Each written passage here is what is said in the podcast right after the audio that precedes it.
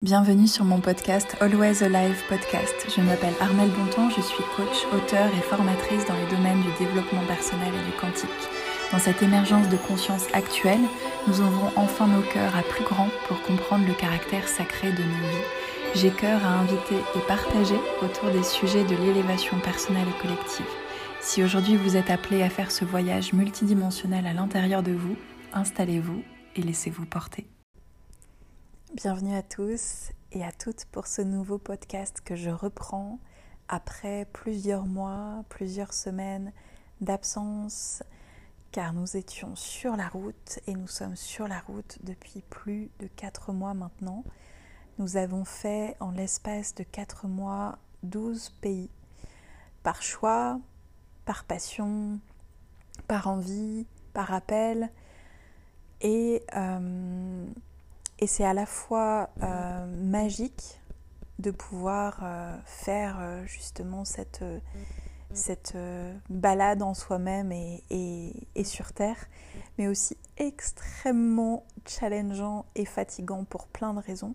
même si nous avons voyagé dans, et nous voyageons encore dans de très bonnes conditions. Et je ne peux pas me plaindre du tout parce que c'est exactement la vie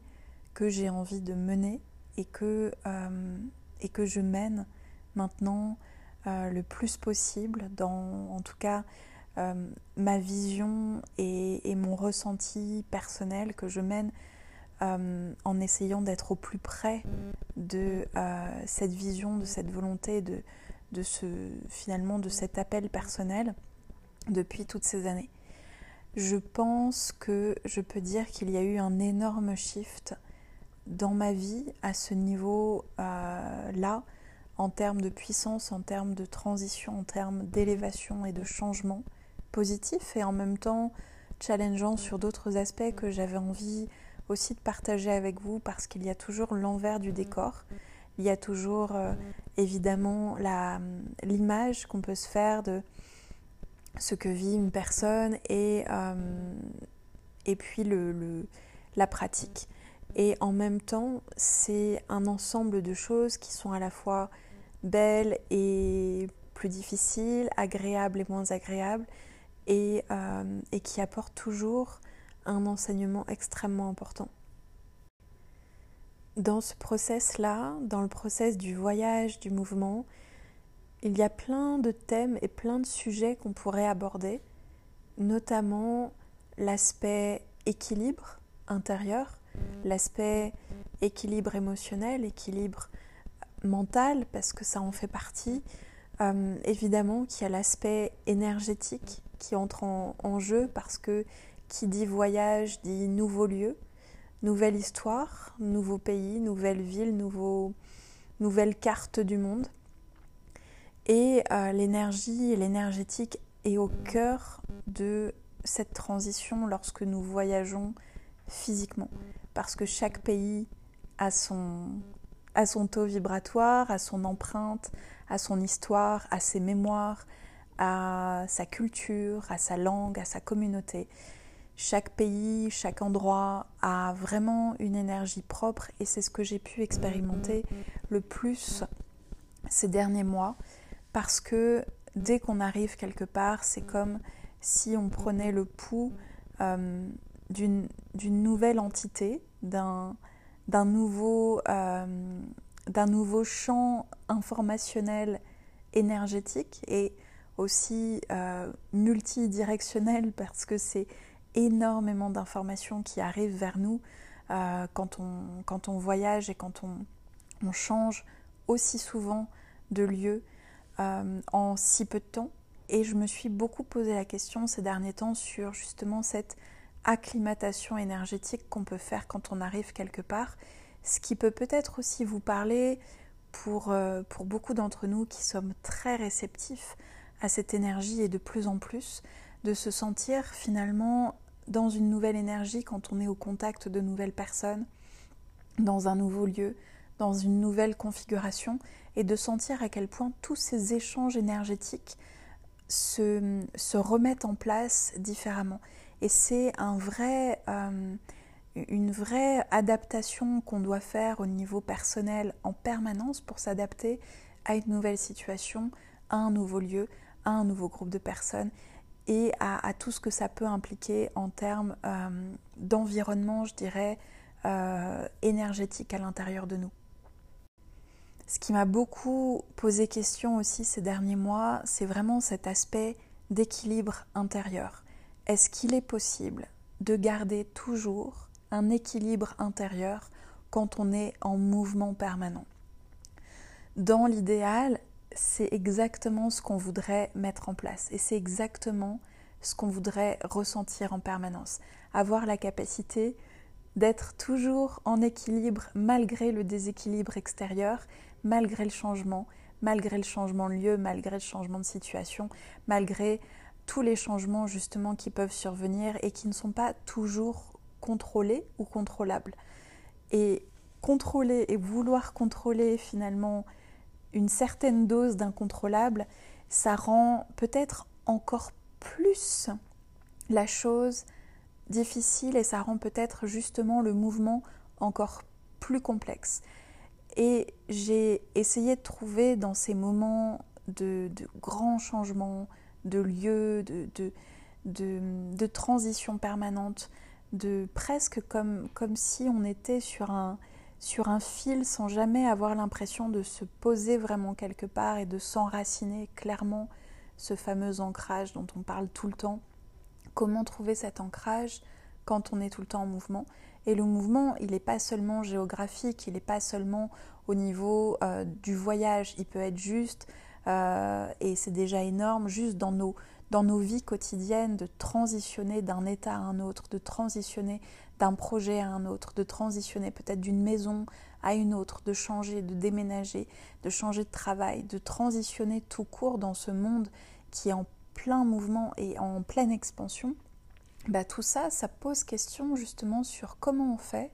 pour trouver son équilibre quand on est toujours dans le mouvement. Et c'est un petit peu la question existentielle de la vie, c'est est-il possible de trouver cet équilibre quand on est tout le temps en train de changer? La raison pour laquelle je me suis posé cette question, c'est parce que ça a été la,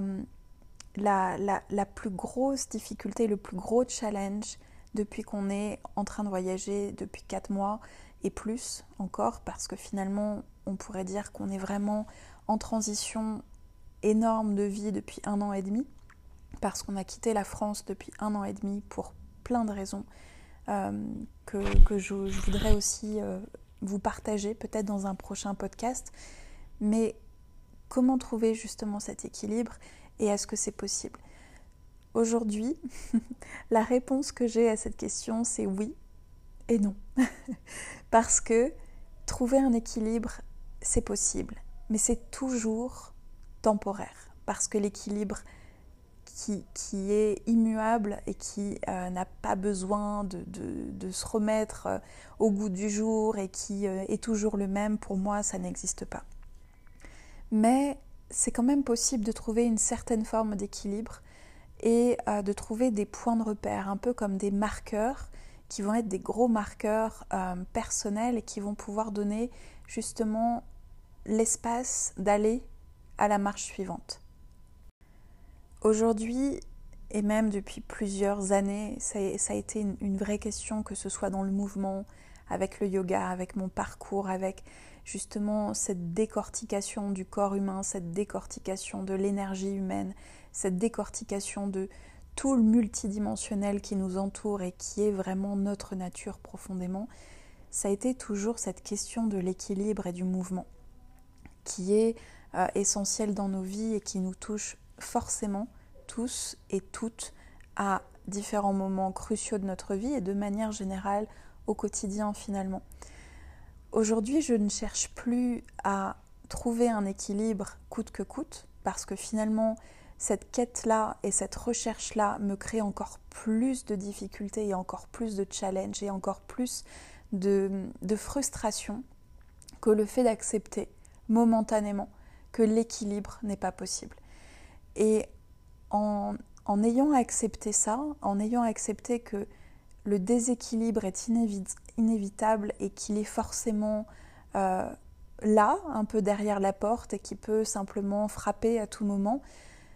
on, se laisse énormément de lâcher prise et on, ouvre justement cette porte à énormément de fluidité, ce qui permet vraiment d'accepter toutes les fluctuations de la vie. En cessant de chercher un équilibre à tout prix et en acceptant que le déséquilibre fait vraiment partie de notre vie, on, atteint une forme finalement de, de bien-être complètement différent que celui qui serait propre au mental. Ce que je veux vous dire, c'est que quand on recherche à tout prix quelque chose, qu'on désire à tout prix quelque chose, qu'on désire plus que tout l'équilibre pour se rassurer peut-être au niveau du mental, au niveau de notre vie, nous donner une espèce de routine, une habitude, nous calmer au niveau du monkey mind, de l'esprit singe dont parlent les yogiques et euh, de, de, cette vision hindouiste que j'aime beaucoup, qui a été ma porte d'entrée il y a quelques années, ce fameux monkey mind qu'il faut à tout prix calmer. C'est pas un mythe dans le sens où l'esprit aura toujours envie, ou plutôt le mental, parce que l'esprit peut avoir d'autres connotations, le mental aura toujours envie de, désirera toujours quelque chose pour l'amener à une prochaine étape, encore et encore et encore. Ce qui fait que le désir en lui-même, et ça c'est un autre sujet qui est extrêmement intéressant, que le désir en lui-même, c'est une quête qui est purement mentale et qui est purement humaine. Même si aujourd'hui, dans le milieu du coaching, on a l'impression que c'est tout à fait normal et, et, euh, presque recherché d'aller vers ce désir constant. Or, le désir, il peut aussi mener à énormément de frustration parce que le désir, il est conditionné par énormément de choses, énormément de facteurs. Et si on conditionne vraiment ce que l'on souhaite recevoir, on n'est pas dans une fluidité, on n'est pas dans un lâcher-prise et finalement on est dans, un contrôle de l'équilibre plutôt qu'un équilibre en lui-même. Parce que l'équilibre, il n'est peut-être pas exactement là où on pense qu'il est. Et c'est franchement, le fait d'avoir lâché prise sur ça ces derniers mois m'a permis vraiment de traverser la vague complètement différemment. De me dire qu'en fait, c'est pas l'équilibre qu'on doit chercher en permanence, c'est vraiment de trouver du bien-être dans le déséquilibre, dans les difficultés, dans les challenges et d'accepter que finalement la difficulté en elle-même fait partie du process et qu'elle ne doit pas forcément être euh, réparée tout de suite, annihilée, mise sous le tapis, etc. La difficulté, elle n'est pas toujours synonyme de fausse route, de euh, mauvais choix, ou, euh, ou d'incapacité personnelle à avancer positivement dans sa vie. La difficulté, le déséquilibre font partie de notre vie comme toute autre chose et doivent finalement être acceptés comme tels. C'est plutôt votre capacité à sortir de la difficulté et sortir du déséquilibre plus ou moins rapidement qui va faire de vous quelqu'un de résilient et qui va faire de vous quelqu'un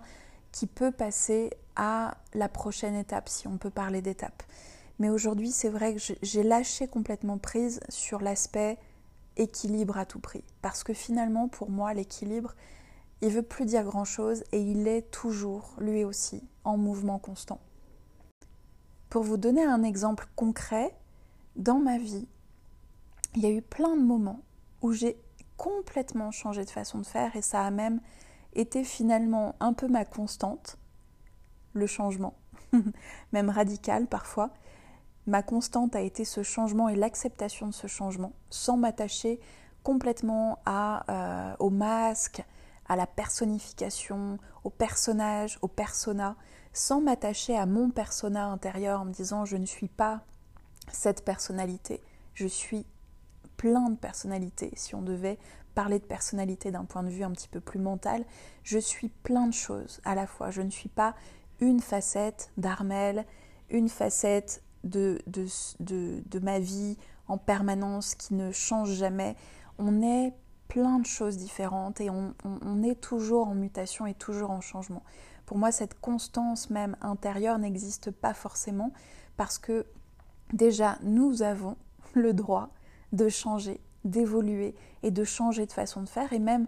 de complètement se,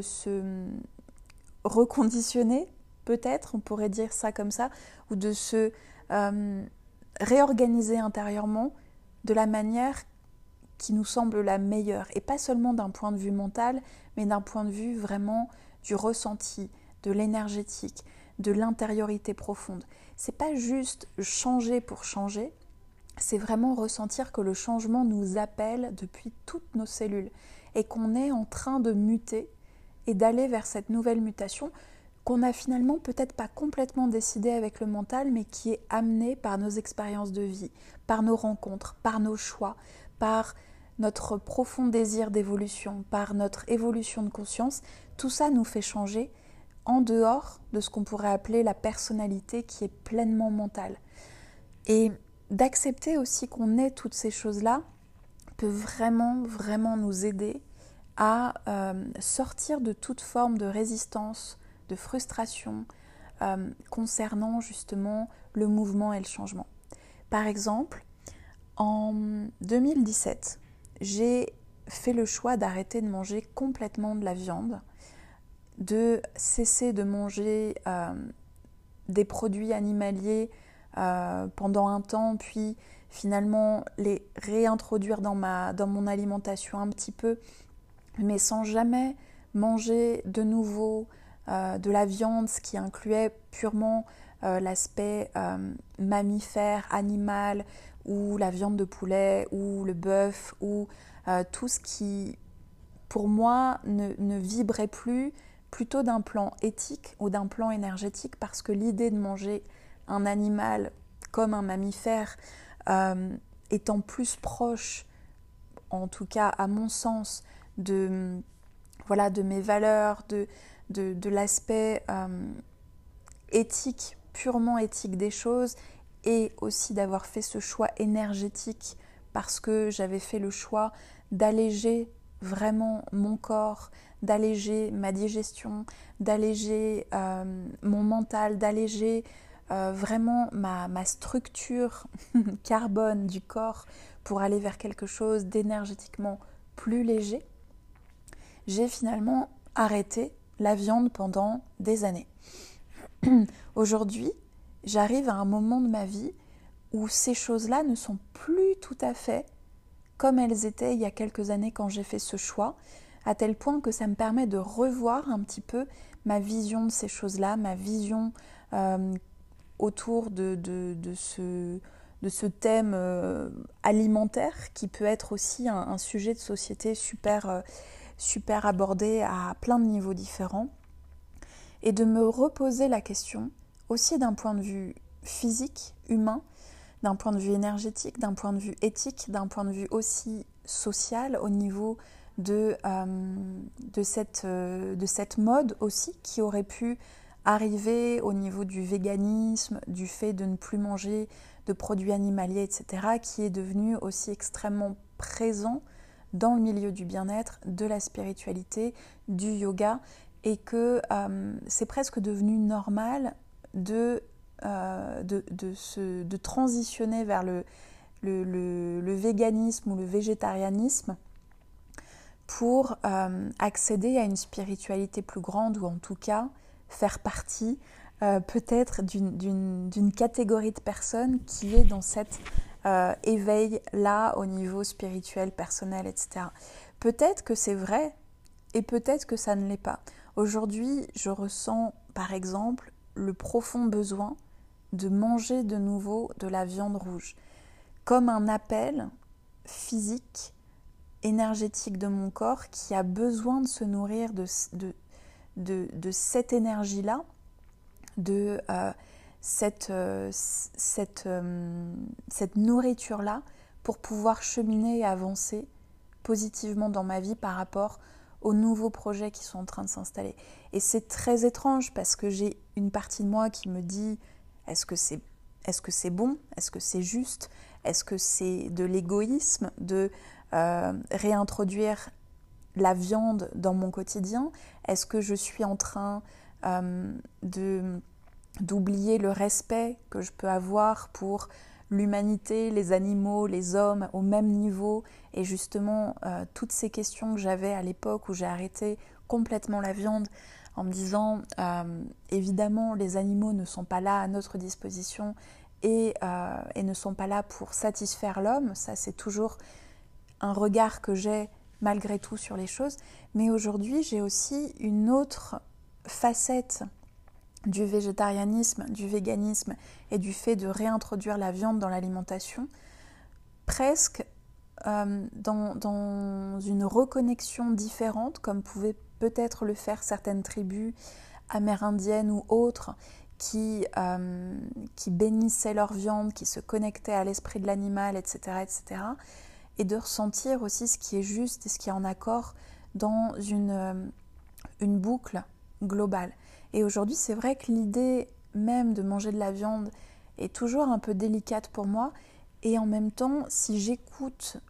énergétiquement mes besoins et mon évolution et mon corps, tout simplement, j'ai l'impression que c'est exactement ce qu'il me faut. À petite dose, dans des conditions qui me conviennent et avec la conscience qui va derrière à euh, me retrouver finalement dans la situation où je remercie à chaque fois l'animal qui m'apporte cette abondance-là de nourriture et de ressentir aussi subtilement ce soit l'esprit de l'animal